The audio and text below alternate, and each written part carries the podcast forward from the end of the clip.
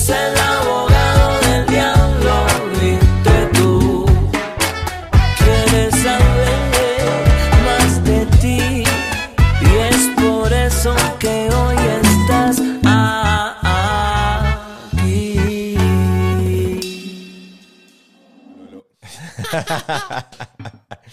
Oye, a ver, pero había este, como dices, había este mito o esta noción de que eh, la pandemia, el COVID, era una enfermedad de viejos y una época también se decía que de gordos o de gente que tenía diabetes o cosas así. Entonces ahí también entró una, una, no sé si viste, una moda o una corriente de gente que empezó a hacer full ejercicio en la casa. Desde ahí fue que te metiste en el tema de, bueno, quiero ayudarle a la gente a que alcancen sus objetivos de una manera bacán, o eso fue algo que ya tenías No, no, pre-pandemia. No, no, no, no, no. Más bien, eh, yo entrené hasta los 25 años. ¿Cuántos años tienes? 33. Yeah. Cumpliditos. Yeah. Una semana. Feliz cumpleaños.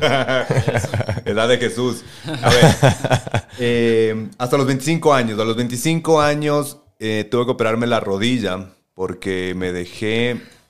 Se me rompió 10 años antes del ligamento posterior cruzado. ¿Por qué? Eh, se me rompió corriendo. Ya. Tenía que operarme. Corriendo, dices, esto es una huevada, se ve esto haciendo. Corriendo. Ok, ok, me caí en corriendo. una piedra. Ah, estaba yendo a la oficina y pisé mal. Claro. Se me rompe y como es un ligamento, se rompe. Pero ya le dejas en- con, el, con el tiempo y se empieza a encoger. Desaparece el ligamento, quedan dos muñones. Cuando quiero ponerme porque la rodilla se me empieza a ir para atrás, ah, me dicen que no pueden poner ligamento. Que tienen que poner dos placas y siete tornillos para aguantar la rodilla. Hago eso y dejo de entrenar. Dejo de entrenar y me dedico a la fiesta. ¿Te metieron tornillos en la rodilla? Claro, tengo, tengo cuatro a un lado, tres al otro y dos plaquitas. Ya. La cosa es que con esto dejo de entrenar, me dedico a la vida más normal, a trabajar, a la agencia de publicidad, a fiestar los fines de semana. Y eso me dura hasta la pandemia. Completamente hasta la pandemia.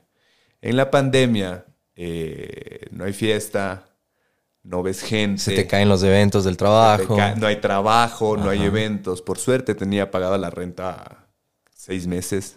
Por anticipado. Sí, sí, sí. Eso. Eh, eh, para que, era el deal. Era el deal. Me bajó el precio, pero le pagué seis meses. Entonces, no había nada, solo gastabas en comida.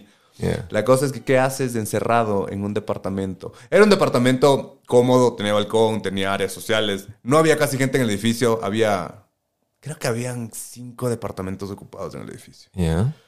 ¿Qué haces? ¿Qué haces aparte de ver Netflix? A la semana te va a aburrir, güey.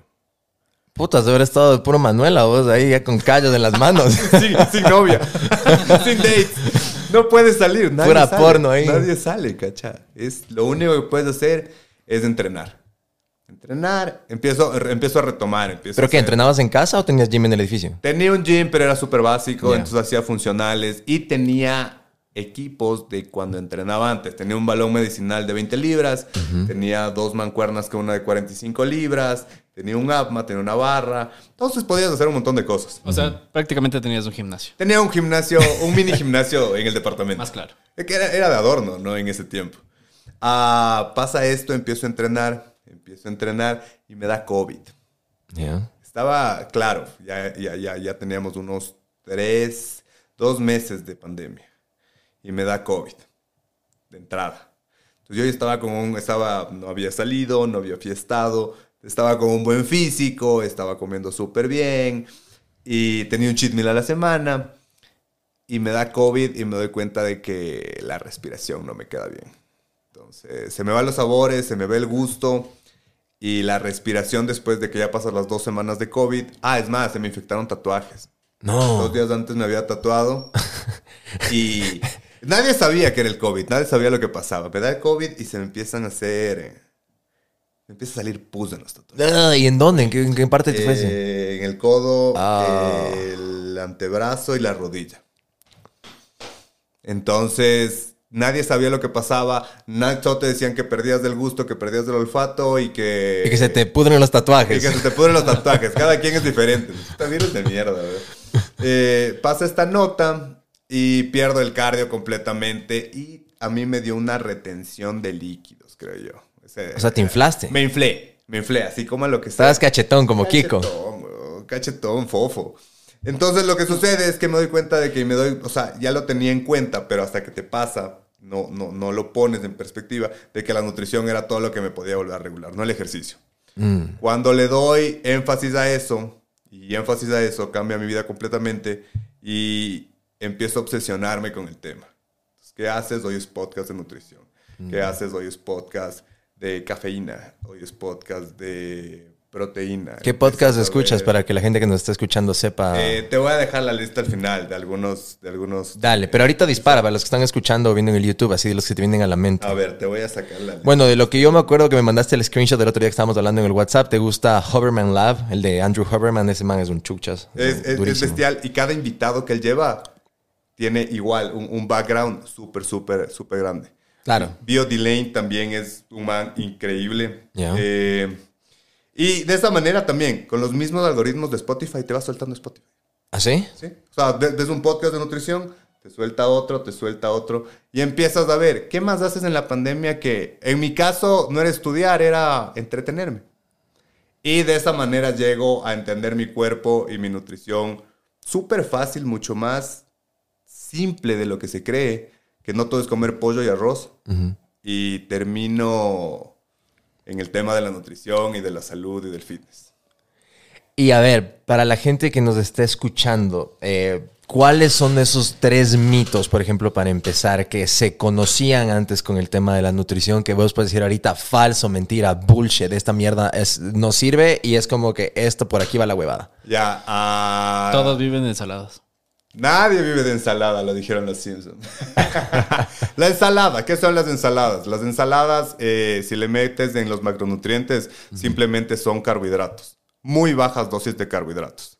En micronutrientes lo tienen, pero son carbohidratos. Entonces no es esencial para el cuerpo humano. Uno.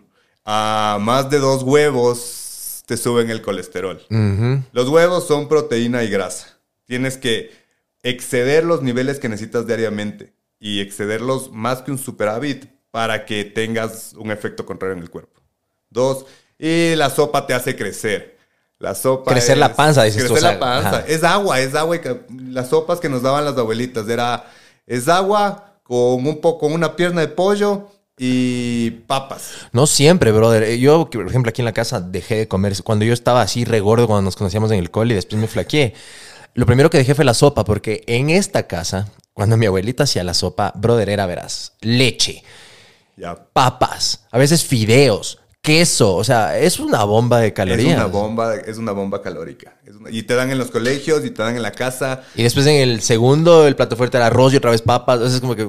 Es que como latinos no priorizamos la proteína. ¿Ves? Esa es una de las cosas. Como latinos no priorizamos la proteína. Nadie es obeso por comer proteína. no. Así de simple. Entonces, ¿cuál es el, cuál es, ¿qué es esencial? La proteína. ¿Qué es esencial? Las grasas. ¿Qué es esencial? Los nutrientes y las vitaminas. Los carbohidratos no son esenciales. Pero puedes, puedes vivir sin ellos. Ahora, nadie quiere vivir sin ellos. O sea, una dieta más a lo keto, dices tú. a Pe- sea, levantarte full las grasas y bajar los carbos. Obviamente, pero la keto es una dieta que no es sostenible en el tiempo. No, y es rebote. La gente que rebota con ketos ve unos rebotes del, del hijo de puta. Eh, El rebote, la lógica es que tú estás en un... La dieta keto se usa o para una manutención calórica o para un déficit calórico. Ok, entonces tú estás en un déficit calórico. Acabaste tu dieta, llegaste y perdiste 10 libras, 15, 15 libras.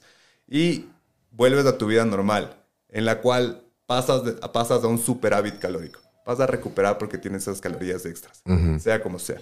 Pero más que nada, la dieta keto no es algo sostenible en el tiempo porque vas a volver a comer carbohidratos. En algún momento vas a volver a comer carbohidratos y tu cuerpo va a, des- va a dejar de estar en cetosis. ¿Ya? Entonces, todo este tipo de cosas eh, y este tipo de, por ejemplo, la dieta keto no es la única dieta que te va a hacer bajar de peso. Eso también es un mito. Lo que te hace bajar de peso es consumir menos calorías de las que tu cuerpo necesita. Exacto. Simplemente eso es un Déficit calórico. Nada más. Punto. Esa es simple matemática. Simple matemática. Ahí le acomodas del tipo de nutrición que sea sostenible en el tiempo para ti. Y para tu cuerpo. Y para tu cuerpo, si no es sostenible en el tiempo, vas a sufrirla. Si la sufres, generas cortisol. Y si generas cortisol, vas a pasar más estresado que cuando estabas comiendo pan gordito. Claro, la- el cortisol es la hormona del estrés que primero empieza a, a sacar cuando estás estresado. Y los altos niveles de cortisol das- después traen elementos secundarios. No es que soy médico, ojo, ¿no? Aquí estamos solo para hablar de, de entretenimiento, para fines eh, de entretenimiento. Es que en inglés se van a decir ese disclaimer como que for entertainment purposes only, pero porque después chuchan, no falta el que después sale y se ofende, pone un juicio, como que, ah, escuché esa huevada en el podcast y puta, terminé en el hospital. No, no, es, hagan su research y, y cada uno saque sus conclusiones, pero pero sí tiene a veces efectos colaterales, un cortisol alto, falta de sueño, hipertensión, puta, hay gente que te termina con a veces ataques de ansiedad, ataques de pánico. etcétera. Exactamente. El cortisol igual también es la hormona que nos mantiene alerta, ¿no? No, no es completamente mala. Pero si la, si, si la segregas por gusto y gana, es completamente diferente. Claro, eso es- estás ya yéndote a la época de la caverna cuando el cuerpo, puta, venía un oso y hijo de puta, alerta, ponte alerta, te van a aniquilar. Entonces ahí el cuerpo se pone en modo, es matar o morir. Sobrevivir. Fight or flight. Y claro, pero el problema es que después ahora vivimos en una... eh, en un mundo en donde están diseñados también los, los algoritmos y los aparatos electrónicos a los que estamos pegados todo el día para precisamente darnos esa especie de ansiedad de que, puta, subí la foto, a ver cuántos likes tengo, cuánta gente está viendo, cuántos views tengo. eh, o sea, es, es, Es de fuerte. la puta madre. Es súper fuerte. Somos súper dependientes. Somos dependientes de las redes sociales. Somos dependientes de comer cada ciertas horas, de sentarte a almorzar, de sentarte a cenar, eh, de ver qué hay en Netflix. Eh, nos hemos vuelto de cierta manera una, una, sociedad y un poco más débil, diría yo, en el sentido de que cuáles son los problemas ahora, como dices, que voy a ver en el Netflix, que cuántos likes tengo, ay, que la man que me gusta no me responde, que me dejó en visto, o sea, huevadas. ¿Cuál era el problema del antes? obviamente la gente vivía menos, qué sé yo, 60, 70 años, menos 40, 50, cada vez sigue subiendo el lifespan, pero antes vivía menos eh, la persona promedio y el, el problema de- de- del hombre, puedo decir, hace siglos era, puta, tengo que salir a, a proveer o tengo que saber cómo mantener a mi familia a los 15 años, ya se iban a las guerras o tenían problemas que eran entre la vida y la muerte, ¿cacha? Entonces eran como que con los stakes o la- las cosas, era, lo que estaba sobre la mesa era mucho más heavy. Y ahora es que lo que te digo, la huevada del mensaje no me responde. Entonces nos hemos vuelto un poco más débiles de cierta manera y también por eso a la gente no le gusta hacer ejercicio y, y ponerle al, al cuerpo en, en- en modo de, fallo, de, de que se te Obviamente. rompa todo. Estamos completamente acostumbrados a vivir en la zona de confort. Eso. Zona de confort para todo. Quieres comer, abres tu aplicación y ves si llega o no llega tu pizza. ¿Cuánto se demora? ¿Por qué se demora? No tienes que buscar la comida. Eh, quieres entretenerte. Entonces quieres pasar el tiempo de algo que tienes que hacer, otra cosa que tienes que hacer, abres el celular y pones Netflix o prendes la televisión y pones Netflix. Todo tienes a la mano. Nada te causa esfuerzo. Te acostumbraste a eso y odias salir de la zona de confort. El rato que sales de la zona de confort, donde todo, según yo, es donde todo sucede. Sales de la zona de confort y empiezas a retarte diariamente. De eso se trata la vida, según yo. Si no vas a tener una vida completamente promedio, eh, con ingresos completamente promedio, con una salud completamente promedio, que es por lo debajo de lo que llamaríamos bueno, y vas a tener todo completamente lineal, ¿no? Es lo que nos hemos acostumbrado y lo que, y lo que el sistema eh, prácticamente nos obliga o te acostumbra. El rato que tú sales de eso, quiebras de eso. Y una de las maneras de hacer esto es el ejercicio. El ejercicio no te forma el carácter. El ejercicio te demuestra el carácter que tienes fuera de eso. Cuando ya no puedes algo más y lo haces, es, te está retándote. Y es una satisfacción para ti mismo. Cuando mm, no tienes que comer algo eh, y no lo comes en ese momento, es una satisfacción a largo plazo para ti mismo. Son, son satisfacciones a largo plazo. Delayed gratification, dejar lo que quieres para luego. Es como ese ejemplo que hasta con el tema de que dices económico. A veces que dicen, ¿qué prefieres? ¿Que te dé 20 dólares ahorita o quieres 100 después de 6 meses? El 90% de personas dicen, no, quiero los 20 ahorita. Porque no quieren dejar eso para después. Todo Cómodos. quieren ya. a ver, a ver, a ver, a ver, Osi. Eh, otra cosa. Em, mucha gente, eh, tal vez cuando empiezan a, a- indagar en el tema de la nutrición o a cuidarse, a hacer ejercicio y se dan cuenta que siempre hay en el gimnasio el típico que le ves que va cuatro o cinco años y está gordito y no tiene cambios en el cuerpo. Ahí mi lógica me dice que, ok, el ejercicio lo está haciendo, pero lo que le falla es el tema nutricional, no está comiendo bien. Y hay gente que dice, por eso te quiero preguntar a ti, que eres el experto, ¿es 80% lo más importante la nutrición o no? Sí, 75-80, obviamente. Yo creo que sí. Depende de tu objetivo.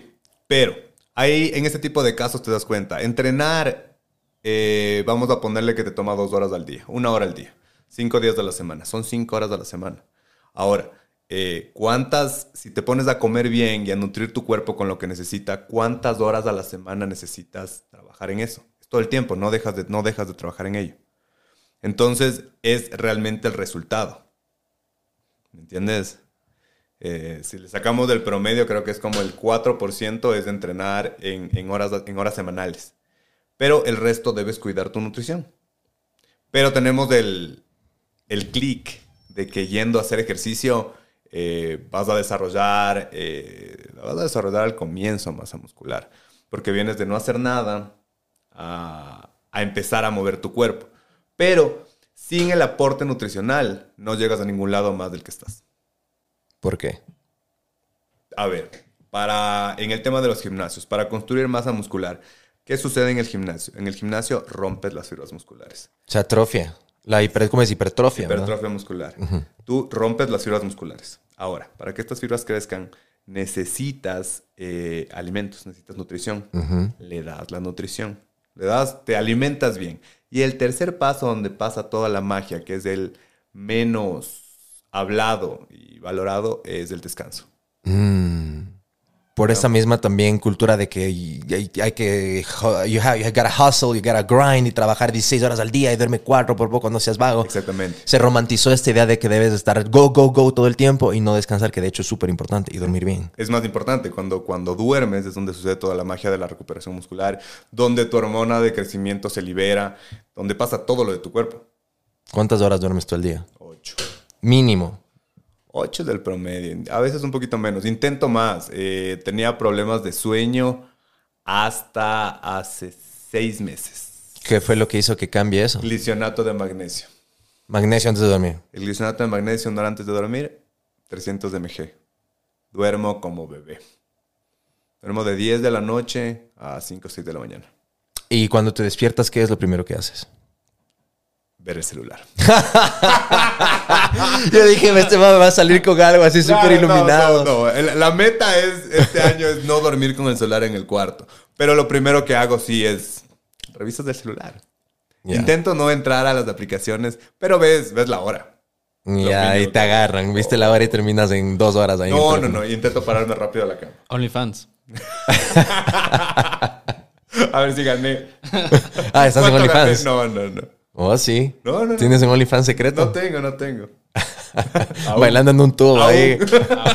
Aún. Aún. Próxima pandemia me dedico a OnlyFans, dices tú. No, no se puede en esta vida. A ver, y para dormir, eh, estoy seguro que aparte de tomar el magnesio, hay algo más que tienes que hacer para que te haya cambiado, para que haya incrementado tu cantidad de sueño y tu calidad de sueño. Tal vez dejas el teléfono una hora antes o utilizas lentes que bloqueen la luz azul, no miras tele, lees un libro. ¿Qué haces antes de dormir? Realmente, eh, lo, de la, lo de la luz, lo de la luz azul es algo que le he pensado, la- los lentes de luz amarilla, eh, pero no lo he hecho. Ver el celular, tampoco lo he hecho. Sé que tengo, el, tengo, en el, tengo en la cabeza que tengo que hacerlo igual que apagar el wifi. Pero no- ¿Apagar el wifi? Apagar el wifi. Wow. Se supone que apagar el- se, se dice que el wifi causa eh, más niveles de cortisol. Mm. Entonces, ah, está en las metas, pero aún no lo hago. No veo televisión. Entre semana no, no veo televisión y creo que eso me ayuda un montón a que a no tener esa sobreestimulación. Tú ves televisión y te quedas pensando en la televisión, o te quedas o te metes en la historia y te quedas pensando en eso antes de dormir. Realmente lo que yo hago es comer, ducharme y tratar de dormir. ¿Haces ayuno, ayuno intermitente o no? Cero. Hago ayuno intermitente eh, cinco días a la semana, más o menos. Cinco días a la semana que mantengo carbohidratos bajos y grasas medias. Y los días que tengo más carbohidratos no hago ayuno intermitente, porque paso, necesito más horas en el día para digerir. ¿Ya? ¿Cuántas horas ayunas? Mm, 16. Realmente no lo hago por timing, no lo hago exacto, lo hago cuando me da hambre. Sé Ya. que pasó el mediodía y ya empiezo a comer. Pero mi comida más grande del día es antes de dormir. Ajá. Y que eso, ese es otro, ese es otro, bueno, no mito, ¿no? Pero hay mucha gente que decía, claro, comer en la noche engorda, que comer en la noche es malo. Da pesadillas. Ajá, eso que si como carne roja me va a dar pesadillas, que le voy a soñar a mi ex, por favor. No, ah, con el tema, con el tema de, bueno, si me, si me excedo, me ha pasado unas dos veces, creo, en el año, de que en serio me excedo comiendo eh, en algún en algún cheat day y claro, duermo pésimo. Pero de ahí mi cuerpo está acostumbrado a que la comida más grande del día, a que la mayoría de la proteína del día, me la consumo antes de dormir. Pero es por gusto y gana. Claro. No, no, no es por algún fin que absorbes algo más o demás. No, no. Es preferencia personal. Es preferencia personal. En mi caso fue algo similar, verás. Eh, yo cuando empecé, eh, cuando me mudé a Los Ángeles en el 2015, no fue hasta el 2016-17 que empecé a hacer ayuno intermitente y ahí fue que me di cuenta que era el, porque cada cuerpo es diferente, pero en mi cuerpo fue ese, esa, esa- ese ingrediente así top sorpresa que fue lo que hizo el cambio para mí. Eh, obviamente también levantar pesas era algo que yo no sabía, que no necesariamente es por la vanidad de decir, ah, que estoy con músculos, no, que sino que mientras más masa muscular tenía mi cuerpo, más grasa quema. Y eso yo no sabía. Entonces te ayuda a quemar más grasa. Entonces eso fue lo primero. Y segundo, cuando lo mezclé con ayuno intermitente, eh, precisamente porque soy como tú, a mí me gusta comer en la noche. Y yo soy de esas personas que soy glotón, soy tragón. O sea, yo no es que me como, ay, una porcioncita cada tres horas. No, no, no, la mierda. Parte de lo que yo hago ayuno es para tener dos comidas súper, súper grandes. Exacto. Claro, no, no voy a estarme comiendo un huevo, dos huevos. Sí. Mínimo ponle cuatro o cinco huevos al plato. ¿no? Exacto. menos, ¿no? es que bueno, eso también es parte de la tendencia cuando empecé a cuidarme, qué sé yo, tipo antes de, de mudarme, tipo 2013, que empecé a bajar de peso. Ahí la tendencia era, debes comer cada tres horas para que el metabolismo se mantenga rápido y para que no te engordes. Eso era lo que, el consenso de esa época. Entonces yo cada tres horas una manzana, almendras, lo que sea, y metiéndome snacks, era para mantener eso. Pero después me di cuenta que mi cuerpo también a nivel energético andaba siempre como que bostezando, con sueño, cansado. Y es porque todo el día le mantenía, digiere, digiere, digiere, Todo el digiere. día. Todo el día está ocupado en eso. Exacto. No tiene ni siquiera tiempo de recuperarse ni de sanarse. Tu cerebro funciona, no sé si tú te has dado cuenta que tu cerebro funciona mucho mejor cuando no tienes comida adentro. Fu, eh, eh, es de- a eso iba. Es, par- es por eso también lo hago. Aparte de poder comer como compadre, comer unas porciones grandes cuando rompo el ayuno, el nivel de concentración y mental es como que estoy. Ahorita estoy ayunado y ya estamos que casi mediodía. Sharp, así, puta, pero así pilas. Estoy alerta y es buenísimo. ¿Y consumes carbohidratos? Eh, claro, obvio. Siempre. Sí, o sea, tengo días medios, bajos, altos también, Yo pero. siento que los días que no tengo carbohidratos funciono también mucho mejor. ¿Así? Sí. En, en- en mi cabeza, en mi, en, mi, en mi mentalidad, funciono mucho mejor para trabajar. Mm. A mí el carbohidrato me da sueño. Me encanta. Pero es que depende, que, ah, ¿te refieres que, comes carbohidratos ah, tipo pan, arroz, pizzas, así No, o...? Tipo verde, tipo fruta. Mm. Pero me, me- a mí me cansa. Uf, como y es con las ganas de botarme. Igual es, es natural, ¿no? Es- Sí. Sé que ese día es así, entonces le, le- le doy menos importancia a ciertas cosas y listo. Pero bueno, para los que estén escuchando y tal vez eh, siempre han escuchado eso, porque también es una moda, como dentro de la moda de la, de la, de la, de la dieta keto, también el, el ayuno intermitente se ha vuelto una especie de moda o de corriente, pero a mí me ha cambiado la vida. A mí me parece genial por el tema productividad, por el tema hacer mejor mi trabajo y también para poder comer más y mejor. Porque al final del día, como vos dices, o sea, debes tener obviamente una- un límite de calorías que sabes que es lo que debes consumir al día y no importa si es en 10, en 15, en 2 o en una sola comida, lo importante es que pegues ese número y ya. Exactamente. Y a mí me gustan dos. Yo como dos veces al día. Yo como dos o tres. Dos, dos, dos, dos pequeñas, literalmente. O sea, no tan pequeñas y una gigante. Y si es un cheat, un cheat meal, un cheat day, eh, prefiero que sea una sola comida de unas tres horas, pero todo. Festín. Súper cerdo, súper cerdo. Una- Rico. Una, Domino's Pizza, un pastel, un helado, una... Chocolates. Uh. Unas choco, choco chips y leche. Oreos. Eso, y leche. No, no, no, me- no, me- no soy del team Oreo, soy del team Choco Choco, chip. Chips. Y Yeah. se llaman Chips Ahoy, Chips Ahoy. Sí, Am- o sea, yo creo que también e- es esa parte de qué chuchas, ¿por qué chuchas estás comiendo una puta pizza o con helado y todas esas cosas que se ven en Instagram, bueno, que, que te seguimos? Es como, ¿cómo? ¿Cómo, cómo carajos lo logras? Ya, ¿cómo lo logro? Eh, Claro, porque es- esa es la parte impresionante, o sea, digo como que ya me meto al, al- al gimnasio, bla, bla, bla, pero ¿cómo chuchas me come una pizza? Como tengo los cuadritos que tiene el José. A ver cómo Eso, vergas hago eso. es, exactamente. La cosa es que estoy súper consciente de lo que como todo el tiempo. Y tengo un control, no un control, sí, un Milimétrico. control del 80% del tiempo. Entonces el- no tienes que ser exacto el 100%, pero el 80% del tiempo como bien, sé lo que mi cuerpo necesita y no sé de intuición, eh, siento que voy a comer una lechuga. No, no, no. Sé que debo comer cierto gramaje de proteína diario, cierto gramaje de grasas diario, cierto gramaje de carbohidratos diarios y qué días de la semana qué. Cuando tengo eso tan bien contado, eh, me da chance de meter calorías extras un día a la semana o dos. Con lo cual, en vez de meterme unas frutas, me meto una pizza, me meto, me meto eh, helado o Pancakes. o pancakes. O también es la punta de la creatividad. Antes te decían que tienes que comer avena y fruta para, para llegar a cierto objetivo. Ok, y si esa avena y la fruta le licúas y le pones claras de huevo y se convierte en un pancake y ahora tienes miles de productos que no contienen ni siquiera calorías, casi nada de calorías, como las miel de maple sin azúcar. Ya. A ver eso, tíranos una lista de productos bajos en calorías y sin azúcar. Ahora tienes cafeterías que te dan el conteo de macros con ¿Ah, sí? postres healthy. ¿No has ido a protein? No, hagamos de la mención protein, vamos a ir a probar, perfecto. tienes, tienes de ese, tienes... Recién llegué, pues hace, Es- hace un es mes, verdad, pues, weón. Es verdad, Me tienes que llevar. Tienes de ese, tienes Alegría Real Food, tienes... Tienes algunos lugares que te dan el conteo de macros de los, A la de los productos. ¿En serio? Exacto. Y en el menú, así como... En el menú. En Como el menú- precio. En el menú en Instagram. Entonces. ¿Ah, sí? Es súper fácil para, para, para, para, para ti saber que tienes que hacer cierta dieta Ujú. Y metes el pastel dentro de, dentro de tu dieta diaria. A ver, para la gente que nos está escuchando y que tal vez puede haber, deben decir, a ver, a ver, a ver, ¿qué es? me están hablando en chino? Porque les escucho que el conteo de macros, los macros, los macros, explícanos en español, ¿qué son los macros? Ok, los macros es la división de las calorías. Las calorías es lo que es, es- es lo- los rey- las reinas de la nutrición. ¿Ok? Se dividen en tres macronutrientes.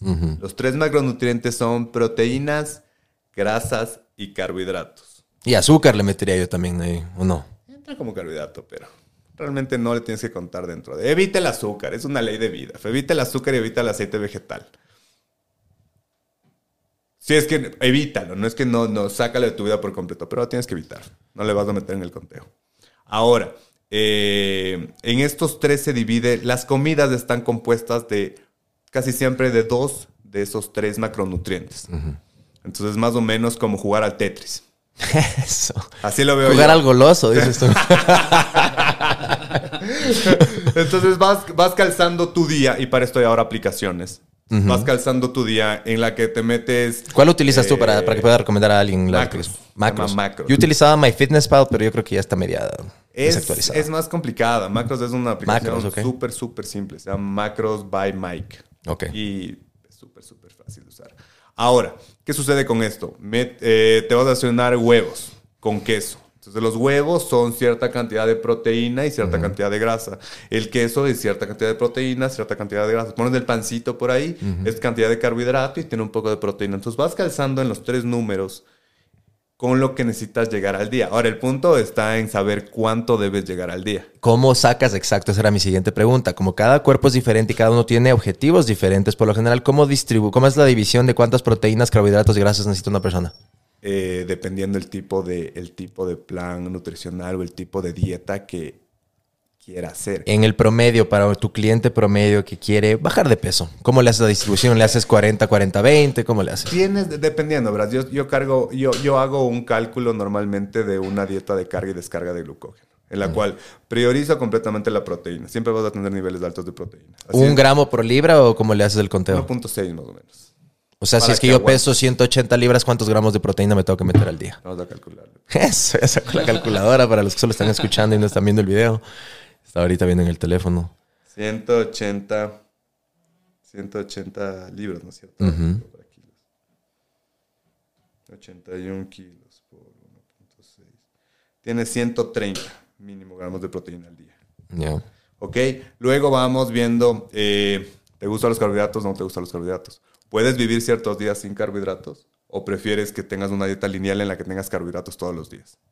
Yo prefiero tener días en los que puedo vivir sin carbohidratos. Entonces yo te pondré una dieta de carga y descarga de glucógeno en las cuales eh, cinco días a la semana mantengamos la proteína alta, eh, las grasas medias y el carbohidrato bajo y dos días a la semana subimos los carbohidratos y bajamos las grasas. Todo en un déficit calórico. Pero siempre la proteína se mantiene alta. Siempre. Esa es la En constante. este tipo de dietas tienes que mantener la proteína alta. En una dieta lineal tienes que mantenerla al mismo nivel del carbohidrato y bajar las grasas. Ah, no soy muy partícipe de eso porque el carbohidrato no es esencial. No existe un carbohidrato esencial.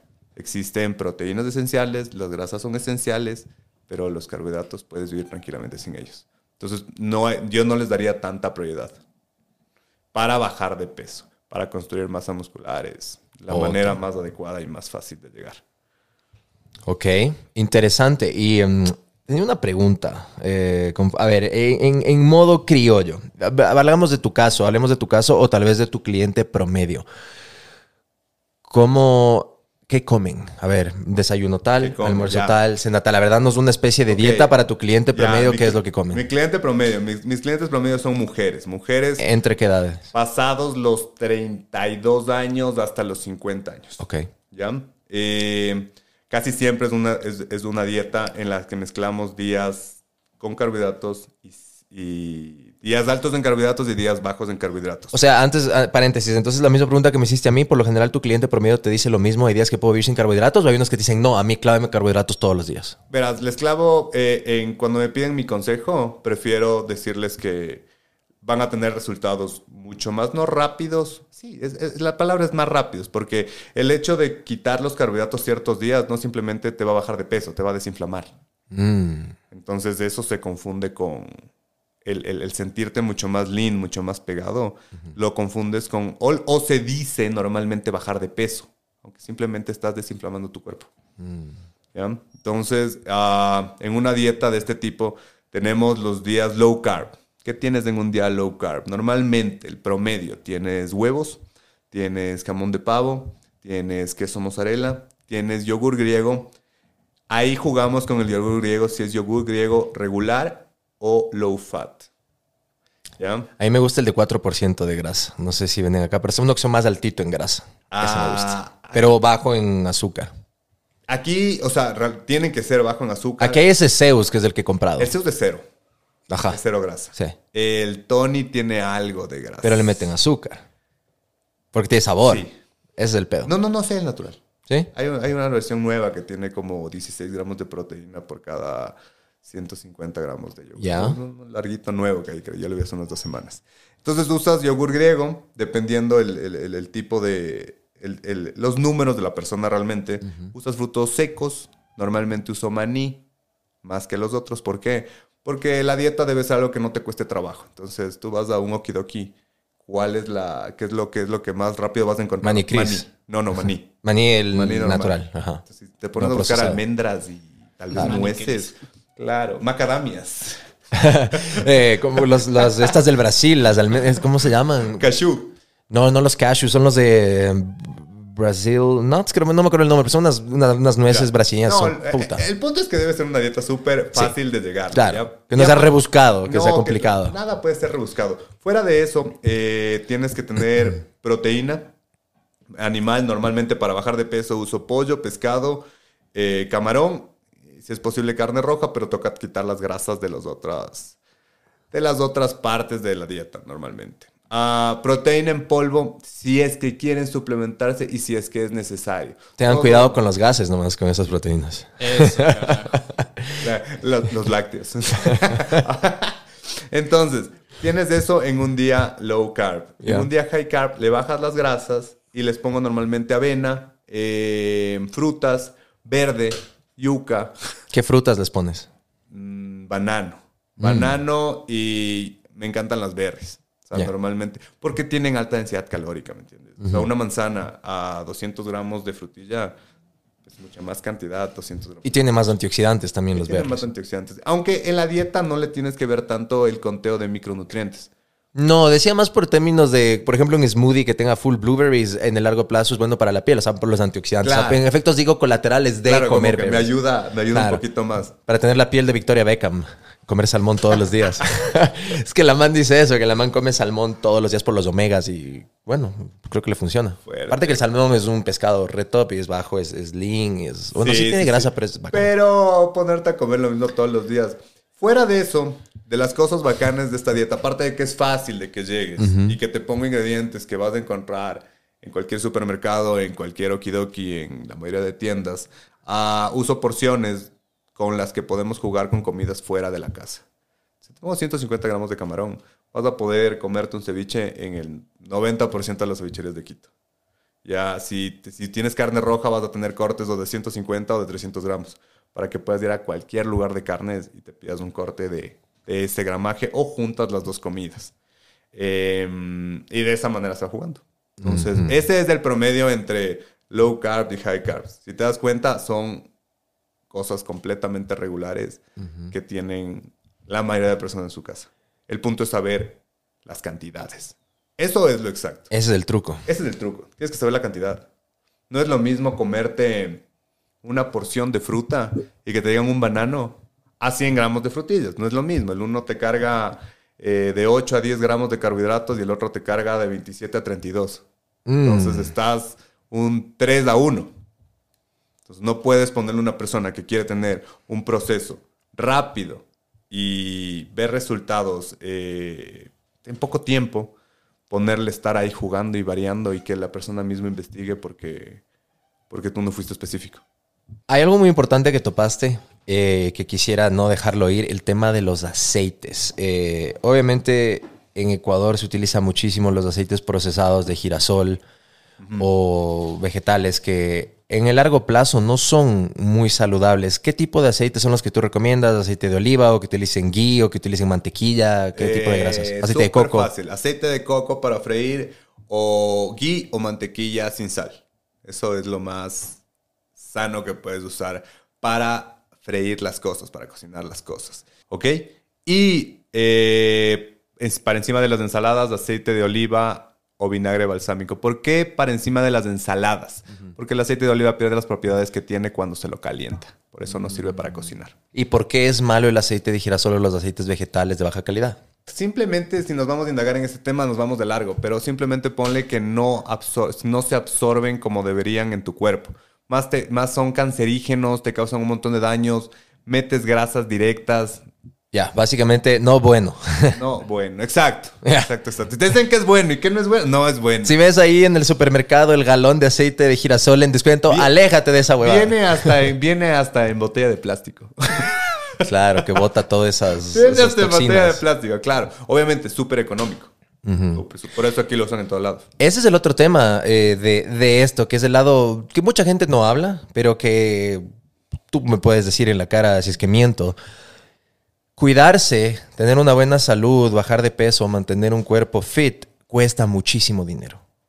Irónicamente, de estar saludable, porque tener una dieta así como tú dices, alta en proteína, compra pescado, pescado, pollo, pollo, esto, lo otro, aceite de coco, etcétera, cuesta su dinero. Claro. No, no es barato. Porque si no, lo más barato es ir a comer comida chatarra ya, pero eso te va a hacer, a largo plazo te va a hacer daño. A largo plazo, que es más barato? Obviamente, es más es, caro. lo mismo, es gastar ahora y te evitas la cuenta del doctor en unos 20, 30 años. Exactamente, y también tienes que ver que eh, si quieres, como decíamos, sal de la zona de confort, quieres conseguir proteína, eh, quieres conseguir proteínas a mejor precio, s- busquen algún lugar más que el Megamaxi. ¿Entiendes? Hay distribuidores de proteínas que... A ver, mándales la cuña, ¿dónde compras tú tu proteína? Frío Besa. Frío Besa. Trabajo con algunas marcas. Frío Besa eh, es, una, es una empresa de cárnicos ¿Ya? que pides por su aplicación y te van a dejar eh, pollo, pescado, todo el tipo de cárnicos que tú haces del pedido, te lo dejan, cobras con tar- te cobran con tarjeta o transferencia y es un 20% más económico que comprar en el supermercado.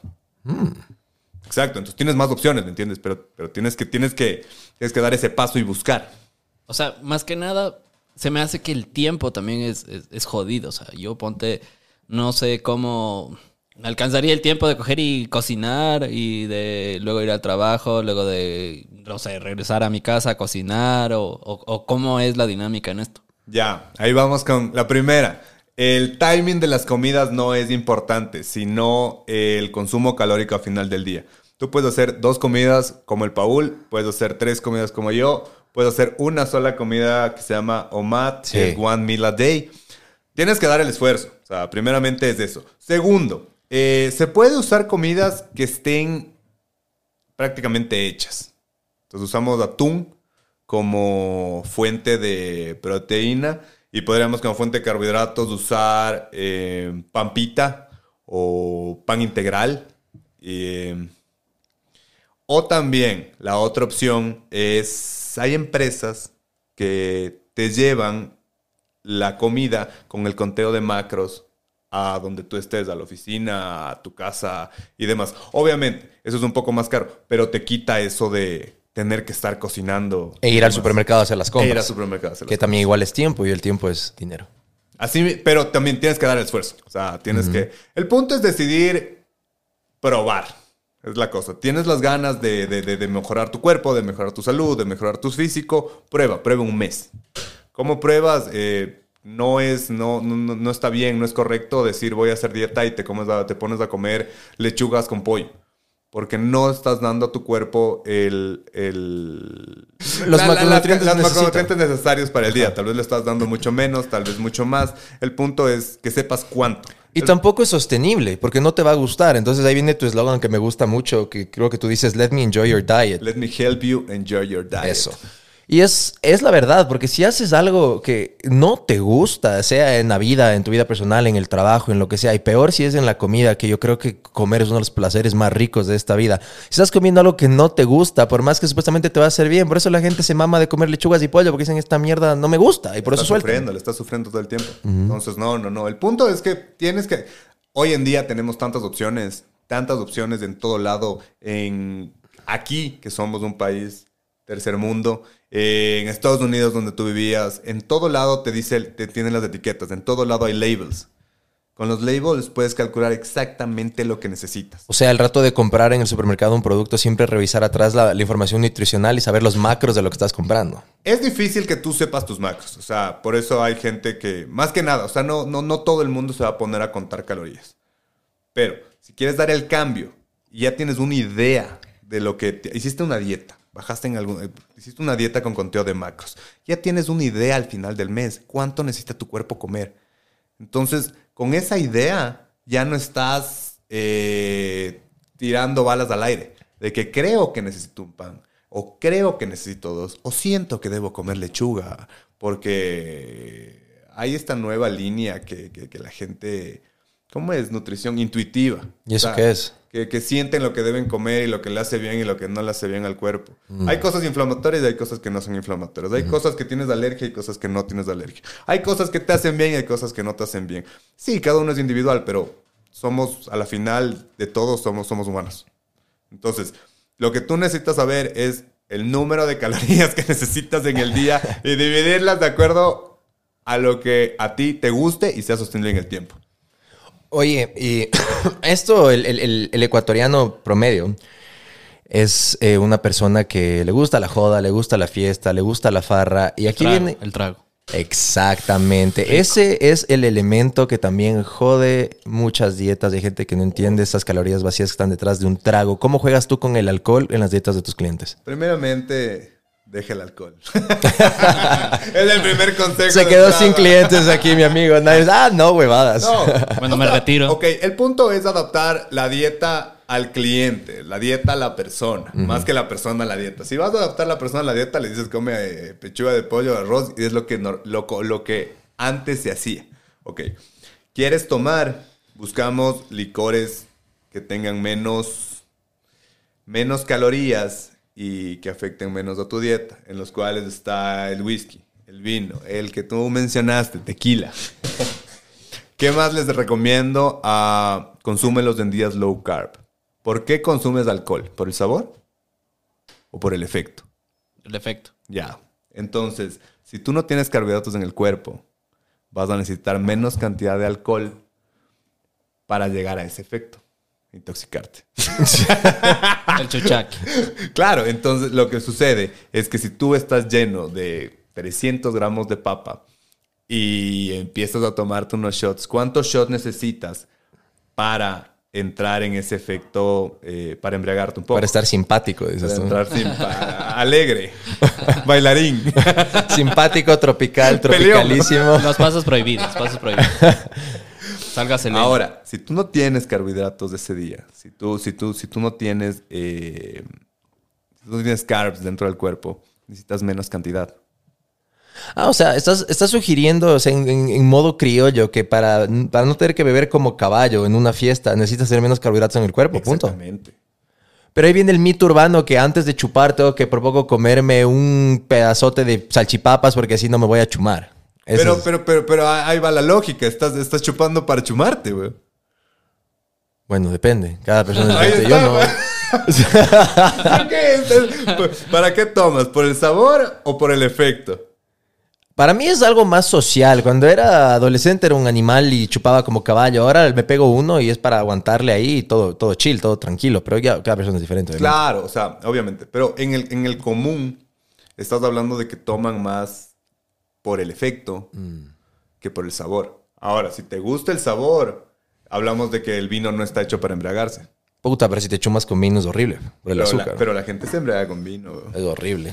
Hay gente que le mete hasta Coca-Cola y le hacen calimocho. Es peor. Calimocho, calimocho. Claro, no, no. Pero si estás, es por fiesta, es, es- es por demás, eh, ese es mi consejo. Segundo consejo, no vas a estar en dieta toda la vida, no vas a estar en una pérdida de peso toda la vida. Entonces, si tienes algo que te va a alargar el proceso, evítalo. Va a ser más rápido que llegues de ese peso ideal que vos quieres y ahí sí te das los tragos. Porque tienes un número de calorías extras. Tú estás en un déficit calórico. Estás con menos calorías de las que necesitas. Cuando llegues a tu peso ideal, vas a tener esa, ese, ese número de calorías que quitamos. Ese colchón. Ese colchón, ahí te das los, los alcoholes. Para mis amigos los borrachos. Pero ah, también así a manera objetiva y práctica para la gente que nos está escuchando y viendo. eh, tips para beber, tal vez, qué sé yo, no mezclen el vodka con jugo tampico que está con full azúcar. O sea, cosas, no mezclar con, con- con bebidas que- Ok, con, con claro. cola o cosas así. Eviten, evita, evita, eh, evita mezclar los, evita los cócteles. Intenta tomar eh, tragos puros, shots, whisky, vino. El rato que tú le metes, eh, el rato que tú tomas una piña colada, tienes el alcohol y tienes la fruta licuada y tienes el azúcar, ¿ok? Entonces es una sumatoria, sumatoria, sumatoria. El rato que tú tomas un Cuba libre y es con Coca-Cola regular, Uf. tienes... Pedrito Coco con Fioravanti. Ahí está, ese era un clásico. Clásico. Casablanca. Y se, siente, y se sienten los pies en la arena. Nunca me voy a olvidar el día que el Pedrito Coco le sacaron registro sanitario, porque no tuvo por muchos años. Y en nuestra generación chupábamos esa pendejada como ahora los chamos chupan antioqueño. Ese era el trago de moda, hasta que en época del Switch. Pero cuando el Pedrito Coco en la botella decía Norma INEN o registro sanitario, esa huevada en la playa en ese feriado hubo como, fue como fiesta nacional. Todo el mundo celebraba. ¡Eh! Puta, weón. Cacha, a ese nivel. ¿De qué está hecho el Pedrito Coco? ¿Alguien Caña. Eso debe ser caña, claro. Caña con, con saborizante de coco, creo yo, ¿no? Tampoco es que soy el, el, el, el sommelier de, de Pedrito De Pedro Coco. pero- Coco. Yo me acuerdo el olor nomás, esa cosa con Fioravanti, weón. Sí. Entonces no mezclar. No mezcles. O sea, no, no agregues calorías extras que no. que te van a, que van a sumarse dentro de tu cuerpo. Eh, entonces ahí va en las mezclas. Tienes. Es lo que te decía, la piña colada. Tienes. De ley tienes una fruta, que es un carbohidrato, y de ley tienes azúcar. Ok. Eh, en el otro tipo de cóctel, vas al Cuba Libre. Tienes sodas o colas llenas de azúcar, más un trago que viene de la que viene de donde sale el azúcar. Es una bomba. Claro. O Y los que te dan en la playa con leche condensada. El- ves, sigue sumando calorías que realmente para tu objetivo no, no te están aportando. ¿Y qué me tienes que decir de la cerveza? La bebida nacional de los ecuatorianos. No soy un pro cerveza. Fui muchos años, vivía tomando biela todo el tiempo hasta que entendí lo que le hacía a mi cuerpo. ¿Qué le hacía a tu cuerpo? Daño. wow, qué Mal. no, no soy un pro cerveza. Más bien, eh, si te gusta la biela, yo creo que tienes que meterla igual. Mete- eh, la biela, si no la vas a usar para embriagarte, métela en un día de carbs. Métete, métela, métela como un carbohidrato extra, pero tampoco para hacerte pedazos. ¿no? ¿Y esas cervezas light son un mito o si tienen re- realmente menos carbos, menos calorías, menos todo? Tendrán menos algo, pero es una caloría. e- e- Es alcohol que está entrando al cuerpo y es calorías que no están dentro de tu conteo. ¿Me entiendes? Es como, co- es como que me dices, eh, la Coca-Cola cero y la Coca-Cola regular tienen una diferencia. Claro que tienen una diferencia, pero es que me gusta más la otra, claro, pero te aporta un montón de calorías extras que no necesitas al día y que puede que ese número de calorías sea lo que te haga perder eh, ese peso que, que tanto quieres que se vaya. Sí. ¿Me entiendes? Es, es- es- son calorías líquidas. Yo soy un- una persona que cero apoyo a las calorías líquidas. ¿Quieres meterte calorías? Te disfrútalas. Métete un pastel. No te metas Coca-Cola regular. Mm. Claro que sí. Y esto también me parece que es súper importante cuando me hiciste la referencia del tequila. Eh, no sé si, si, si- si mucha gente sepa, pero eh, yo lo descubrí muy tarde en mi vida. Que el, el alcohol, el problema del alcohol es que es un depresivo. Yo no lo sabía. Y la única excepción a esto viene a ser el tequila o el mezcal, que no son depresivos o downers, sino son uppers. Entonces el problema también es que, claro, eh, la persona promedio quiere chumarse por el efecto, pero a veces el... No sé si el quiteño promedio, pero hay mucho quiteño que es mal borracho. Y es por eso, porque uno le sale todas sus huevadas porque estás borracho. ¿Por qué? Porque es depresivo. Entonces, si la quieres pasar bien, si quieres tener un momento chill, si quieres estar fresco, tómate unos dos o solo toma, no mezcles tragos y también solo toma tequila o un mezcal y de buena calidad, porque así vas a ver hasta el siguiente día la calidad de tu chuchaqui, cómo te sentiste la, la noche anterior, va a cambiar radicalmente. A mí no me gustaba mucho el tequila y era por mi ignorancia, porque era como, puta, como basurero, me pasaban ahí de lo que sea en las fiestas y uno mezcla ron, vodka, aguardiente, Jagger, lo que sea, y terminas hecho pelota. Y por lo general cuando le metía el tequila es cuando ya estaba así, a un nivel de estar, eh, ya mismo estaba en modo rodapié, o sea, ya borrar cassette. Claro, entonces la última memoria que tenía era meterme los shots de tequila y después terminaba en el piso Y dormido. le echabas la culpa a eso. Claro, y decía era el tequila. Pero no consideraba que mezclé unos cinco tragos antes, entonces eso se hace un chaulafán El- el- terrible. El, tequila es el único, el, único, el único tipo de alcohol que hace esto.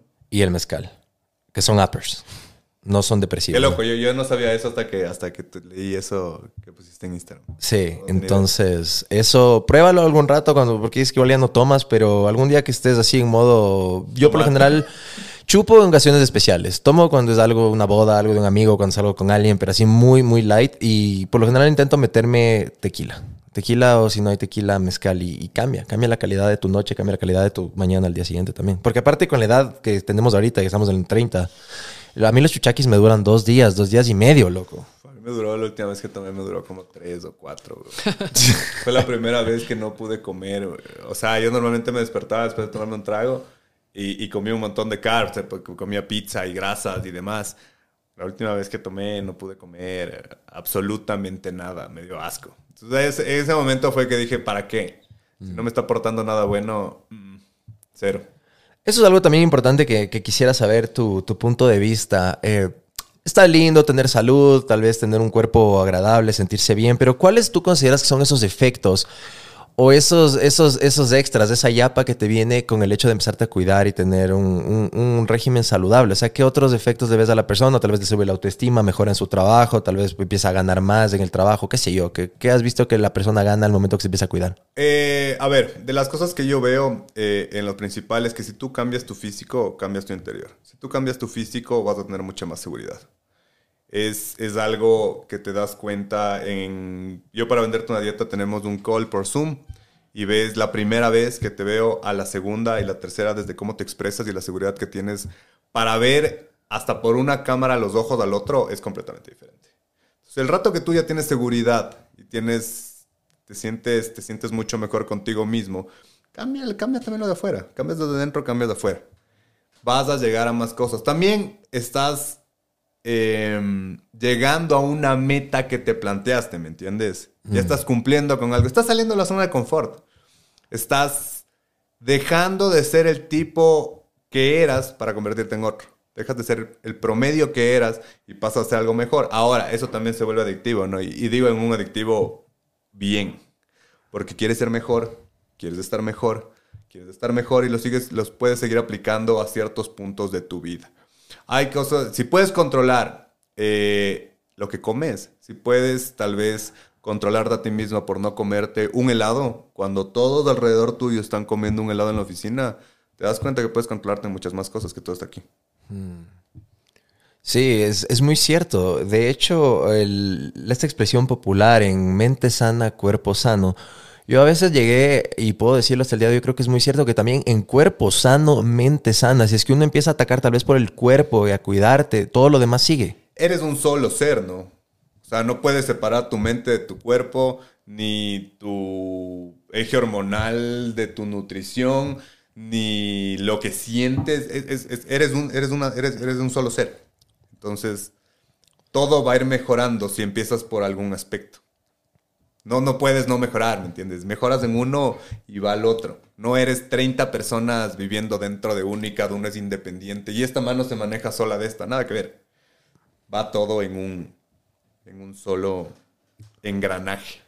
Bueno, y aparte, es otra cosa, ¿no? Que me gusta siempre hablar con, con- con mis invitados. O sea, sí, esto es ahora, lo- ahora lo que te dedicas. Eres un, pues, puede decir fitness coach, un life coach, es una especie de fitness. Sí, es fitness. Pero vas más allá. O sea, la gente es tridimensional, no solo es de esa chapa, ese label, esa faceta. Aparte, hay una faceta nueva que acabas de descubrir hace un poco más de un año, el ser padre. ¿A ti cómo, cómo te ha cambiado la vida? Porque yo no soy padre, pero siempre he escuchado de amigos, de personas que el rato que, que vieron a su hijo o a su hija por primera vez, Mucha gente dice, por fin entendí el significado de, de la vida, para qué carajo estoy acá. ¿Cómo a ti te pegó? ¿Qué, qué- qué- cómo puedes describir el ser papá? Ser papá es bestial, es bestial, es una nota increíble.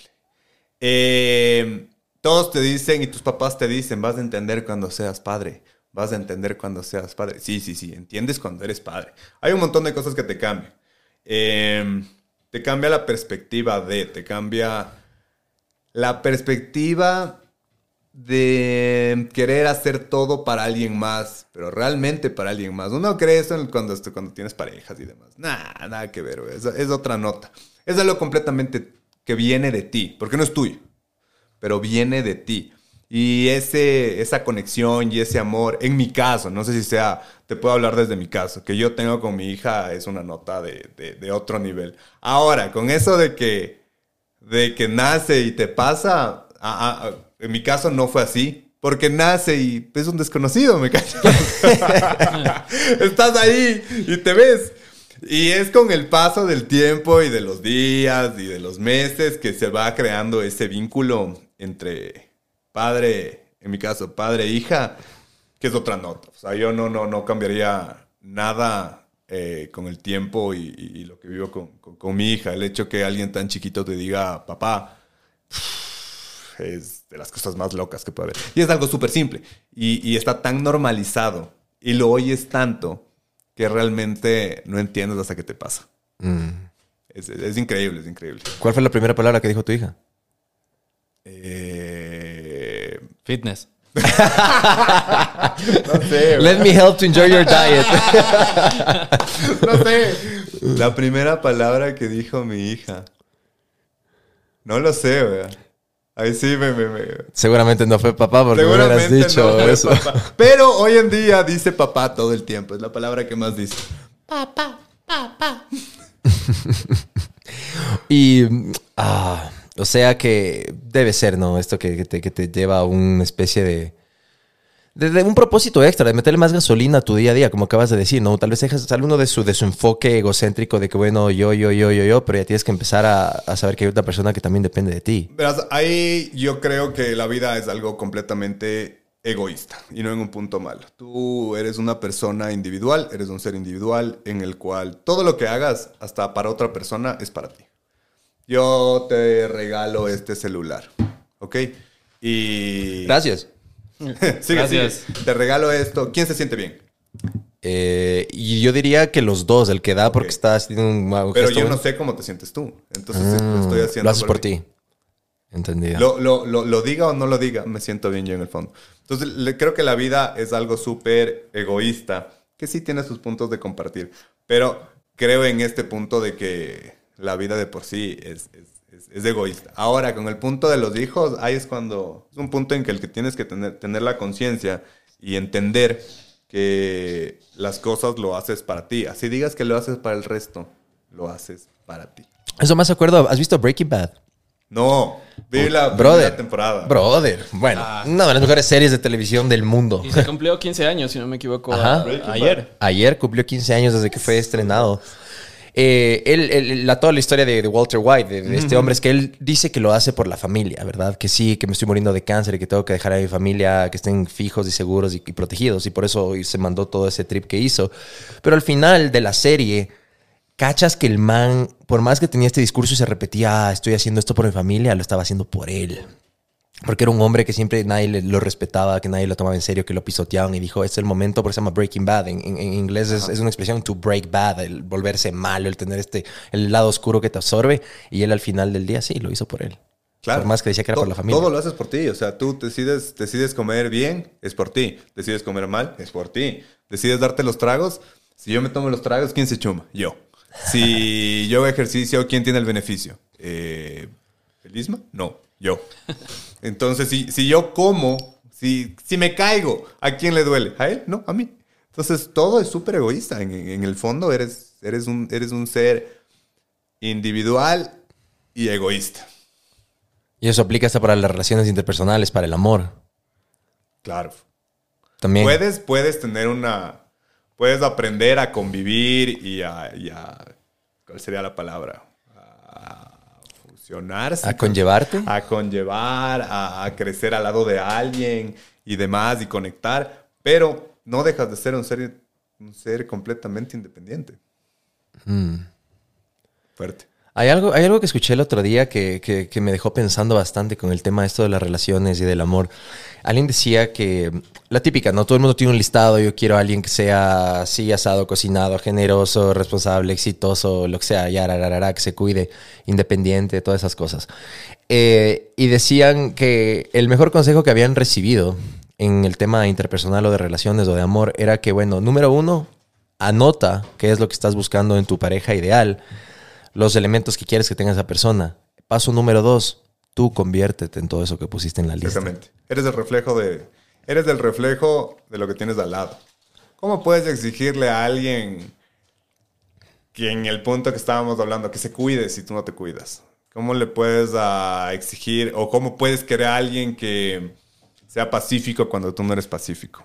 Mm. Alguien que sea coherente cuando tú no eres coherente. Yo creo que atraes, atraes lo que eres. Simplemente va por ahí. Y también creo que si estás buscando las cosas no llegan de esa manera. No soy de ese tipo de pensamiento. ¿Cómo, cómo? ¿A qué te refieres? Que tienes que anotar para que te llegue la persona que vos quieres. No, si llega, llega. No tanto por el tema como a nivel ley de atracción, decían en el tema de anotar, sino para... Saber. fun- Sí, exacto, para tener un... Porque mucha gente dispara al aire sin saber qué, qué- qué es lo que quieren, o cuando te preguntan, eh, como en la vida en general, puedes tener el avión más top del mundo, el yate, el barco más wow, pero si el capitán no sabe hacia, hacia dónde se dirige, vas a estarte dando vueltas y vas a estar perdido. Entonces es un poco más de eso, como anotar para un poco tener consciente y, ma- y materializado. Yo creo mucho en el poder de anotar las cosas que uno quiere conseguir o de saber qué quieres, precisamente porque te da enfoque y te da dirección. Entonces eso también creo que aplicaba este tema de las relaciones, anotar para saber qué es lo que estás buscando y más que nada para el paso dos, para que tú sepas en qué es lo que te tienes que convertir, porque como tú dices, medio turro ponerte a exigir algo de alguien y egoísta, si es que tú no estás haciendo eso primero.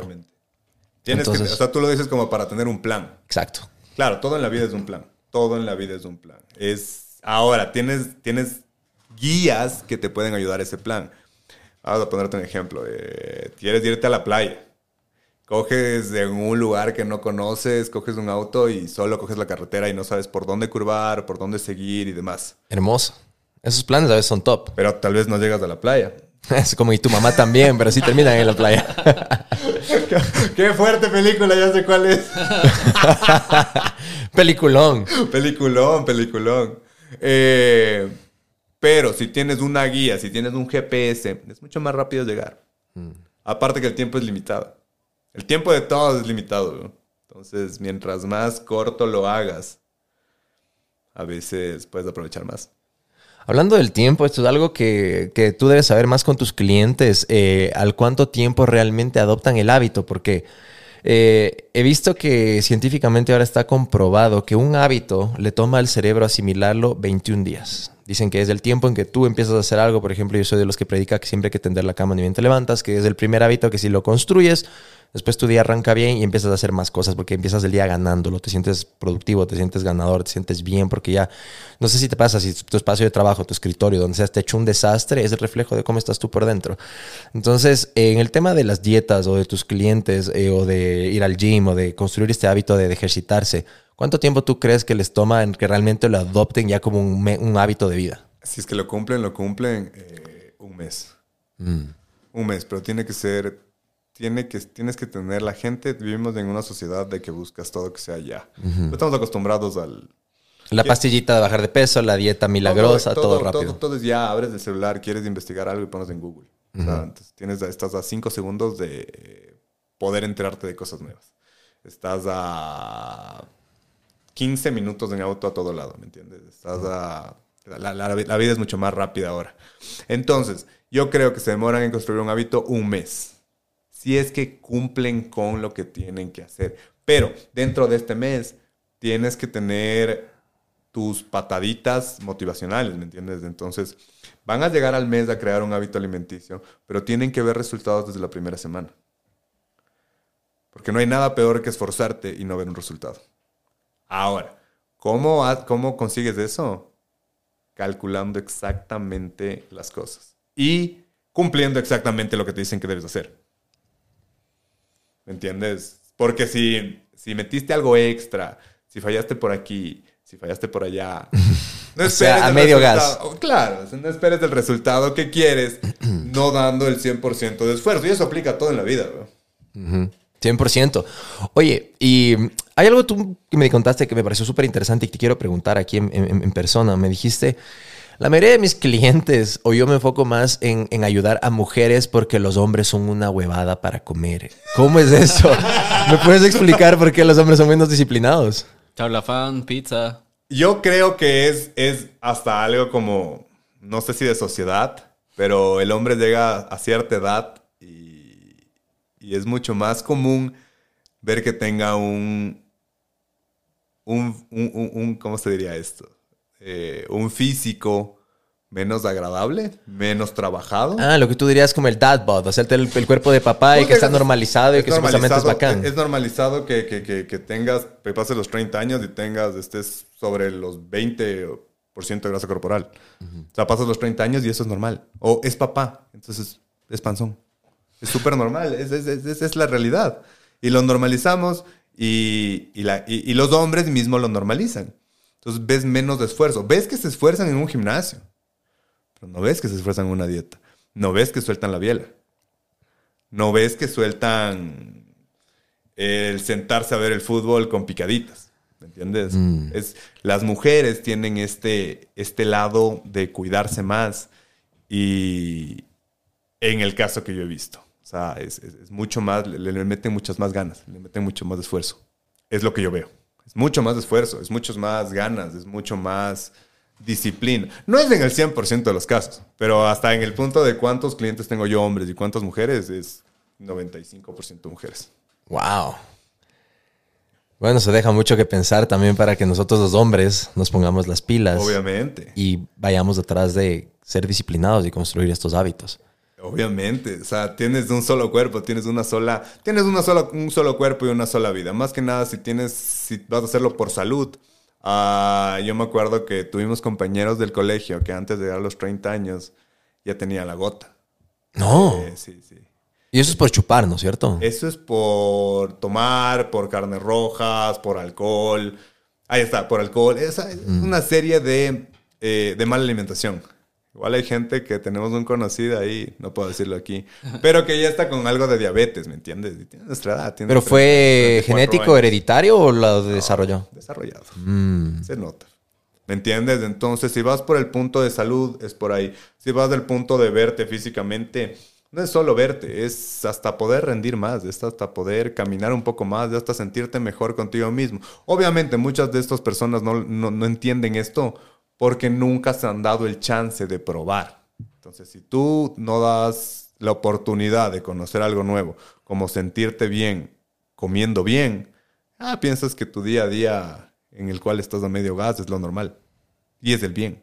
Correcto. Pregúntate por qué. A mí mi vieja me decía que de, Wambra eh, siempre preguntaba por qué. ¿Por qué tienes que me decían que tenía que tener buenas notas? ¿Por qué? claro, te dicen, tienes que tener buenas notas en el colegio.